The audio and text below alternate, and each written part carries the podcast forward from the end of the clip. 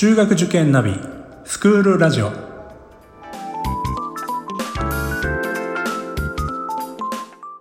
スクールナビゲーターののびるです。この番組は中学受験を目指すご家庭に学校の先生からの生の声や受験に役立つ情報をお届けするラジオです。それでは早速今日の学校の先生よろしくお願いします。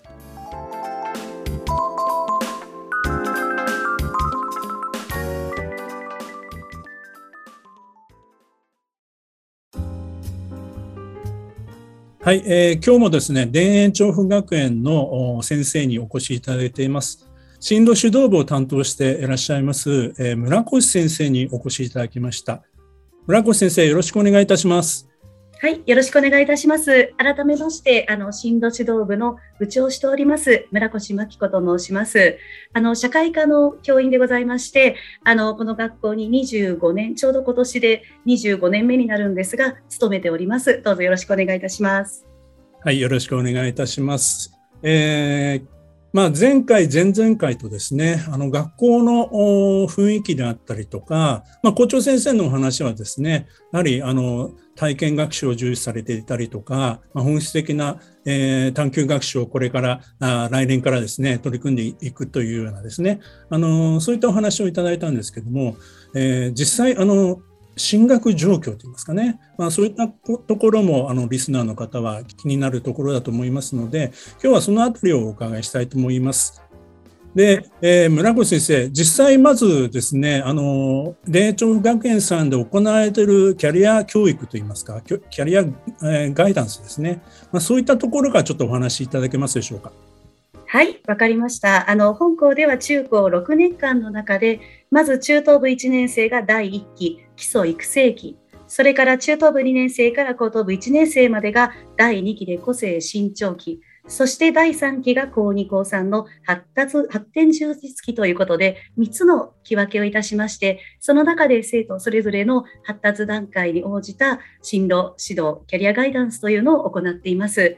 でまず中等部1年生の時には自分を発見するということで、あの PED、ポシビリティドッグなどを行いながら、まずは自分についての理解を深めます。それから中等部2年生になりますと、これまでの成長の中で自分が経験してきたこと、それを社会で起きたことと結びつけながら、自分史というものを書いてもらっています。その中で自分が好きなこと、得意としていること、将来やりたいなという興味を持っていることを見つけてもらっています。そして中等部3年生になりますと、今度は社会や職業とそれをつなげていくということで、例えば、あの、毎年1日校外学習では、職場訪問というものを行っています。今年は残念ながら行いませんでしたけれども、オンラインの形で、あの、実際に行くことはできないものの経験いたしました。それからまた土曜プログラムの場なども利用しまして、本校の保護者の方にもご協力いただいて、働くことの意味や、どんな職業が今世の中にはあるのかということを知ってもらう中で、外に徐々に目を向けてもらうような、そうしたプログラムを行っています。そして、いよいよ高等部1年生になってまいりますと、その自分がやりたいこと、興味を持ったことを、じゃあもっと深く理解し、それをさらに極めるためには、じゃあどういう道を進めばいいのだろうか？というそういう中で学部学科研究というのを進めていきます。まあ、単なる大学を選ぶということではなくて自分のそのこの学校を卒業した後のその先の道をしっくり考えてもらうそういう機会になっていまして合わせてオープンキャンパスなどにも積極的に参加をしてもらっています。またその中で中3高1の2学年ではちょうど毎年10月の下旬に特別講義というのを行っていまして、あの、大学の先生に来てもらって、実際に大学の授業を体験するということで、今年はあの18大学に協力をしていただいて、あの、来週行うことになってるんですが、そういうものも触れながら、まあ、自分がやりたいことをこう目標を持つことはいいんですがさらに視野を広げてまあ、世の中に対してどんなアプローチができるのかということでむしろ広げるということも心がけながらやっています。そして高校2年生になってまいりますといよいよまあそうした大学研究そして最終的な受験校そしてその先の進路を自分の意思で決めていくというそういう大体6年間の流れになっています。ありがとうございます。しっかりこうステップを踏んで、そして、えー、まあ、大学に行くまでの、あの、選ぶまでの間に、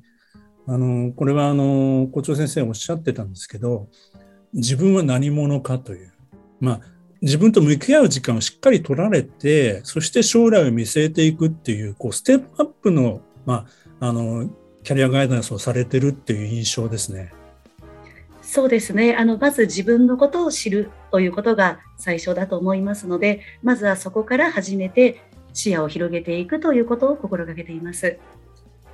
あのまあ、ややもすると、まあ、大学を決める時って、まあ、いろんなこう要素があると思うんですけども、まあ、大学行ってから、まあ、将来を考える若者っていうのも多いと思うんですけども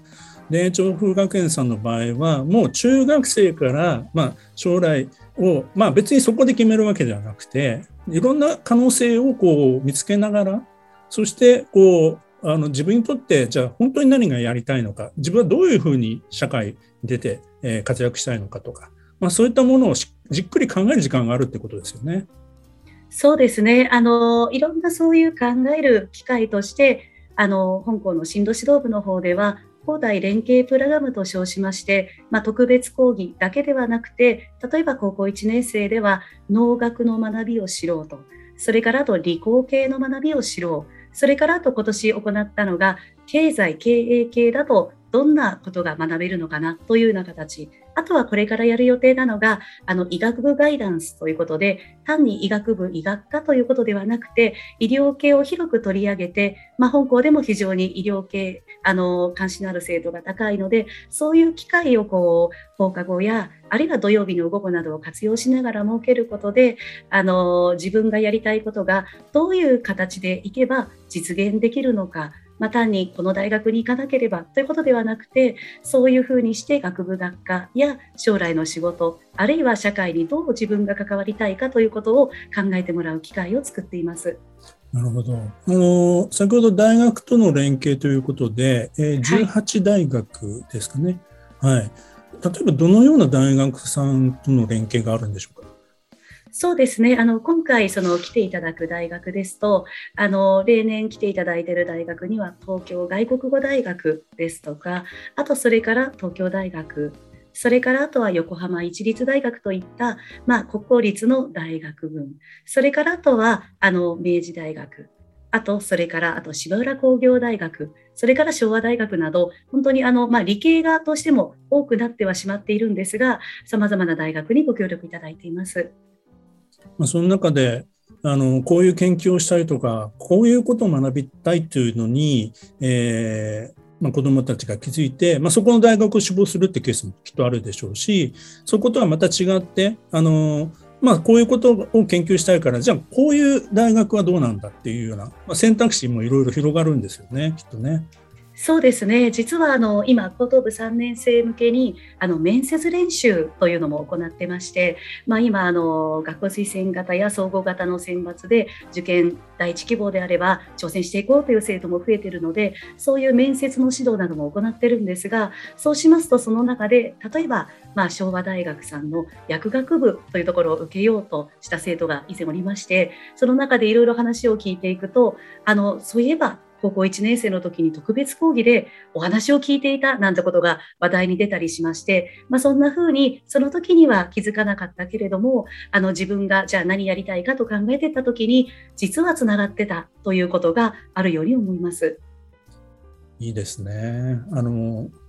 私事ですけど私なんかもうねあの高校 なんていうのも何十年も前ですけど普通の県立高校だったもんですから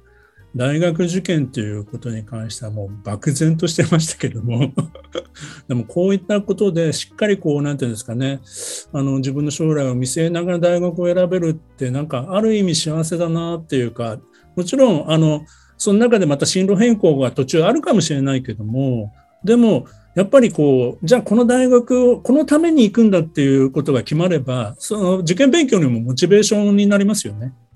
そうですね。やはりあの勉強というのは決してあの、まあ、楽しいものではあるでしょうけれども楽なことではないのでそういう自分がやはりやりたいことのために頑張りたいということがあるからこそ続けられることだと思うのでそういう目標を持つことは大切なことだと思っています。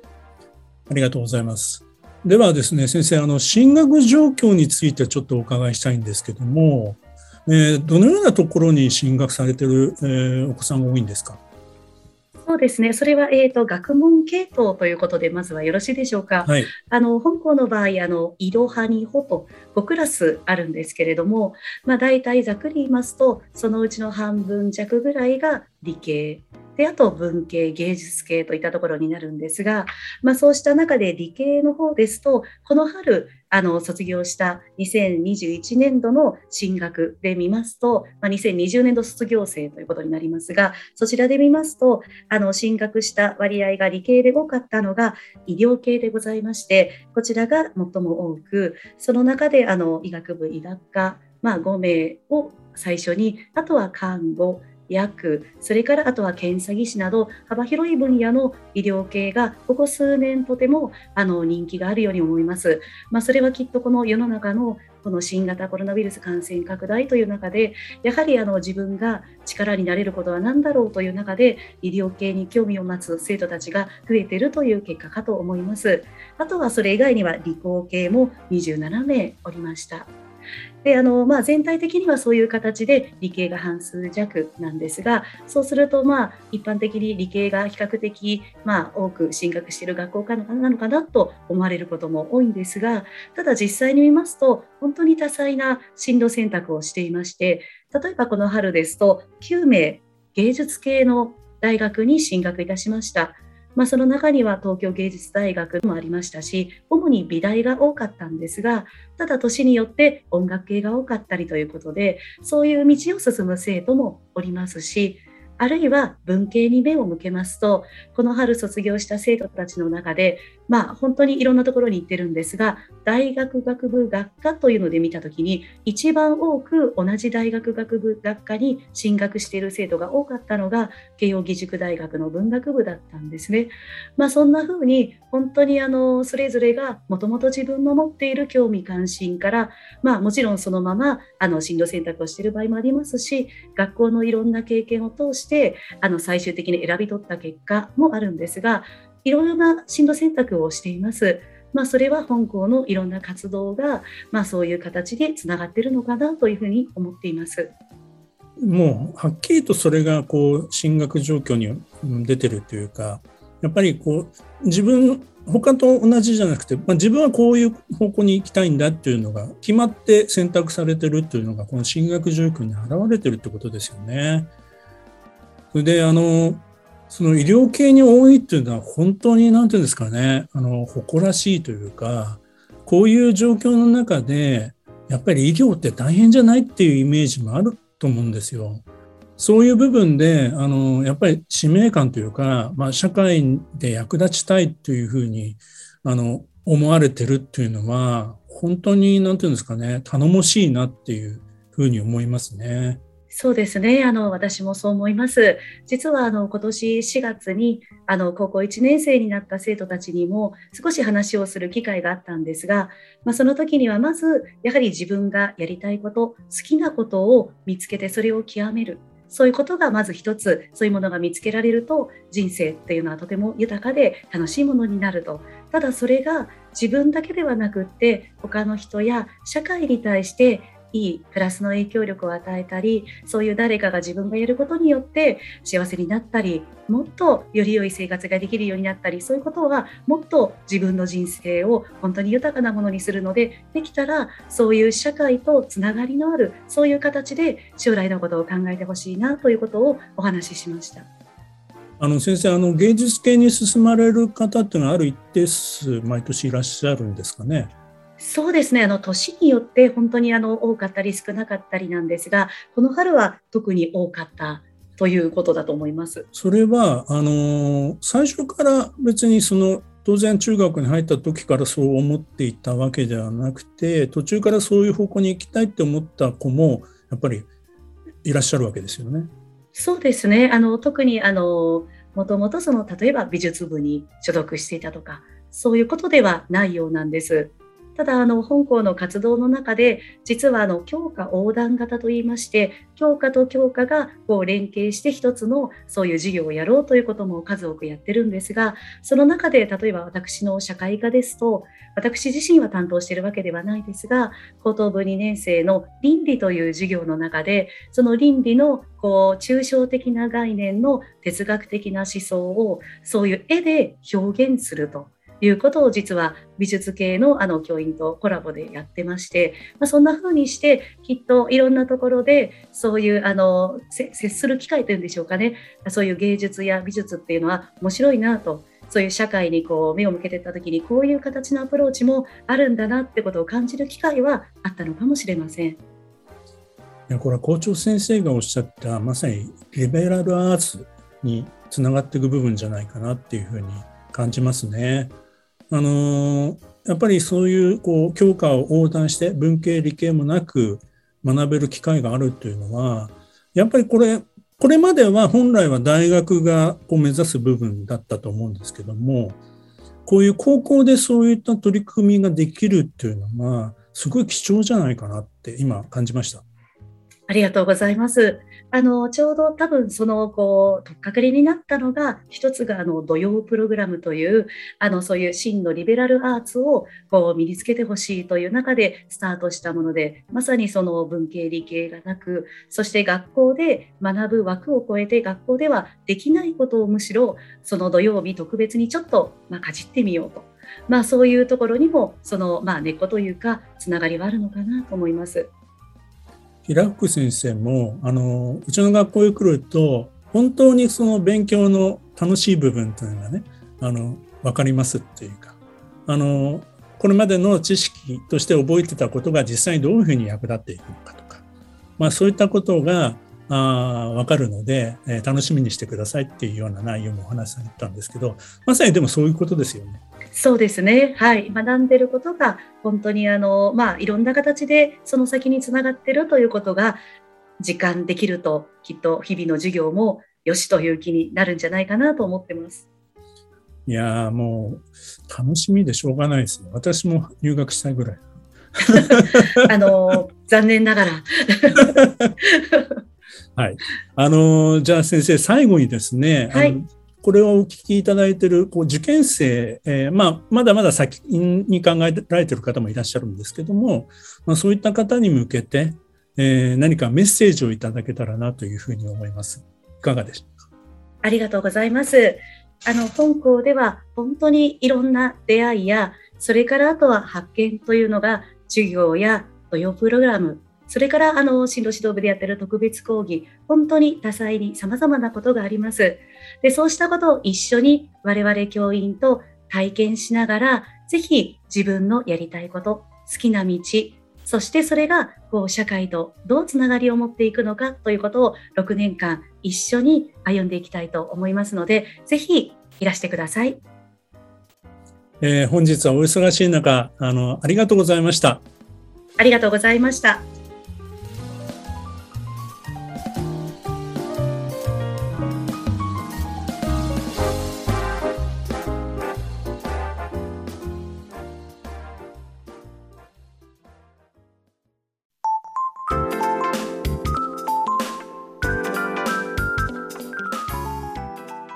この番組では番組への感想、出演してほしい学校など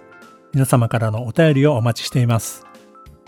また、受験に関する質問や相談にもお答えしていきますので、番組の概要欄のリンクや Twitter のダイレクトメールからお気軽にお寄せください。Apple、Amazon、Google、Spotify などの無料のポッドキャストアプリから登録または購読のボタンを押していただくと更新情報が届きますので便利です。それではまたスクールラジオでお会いしましょう。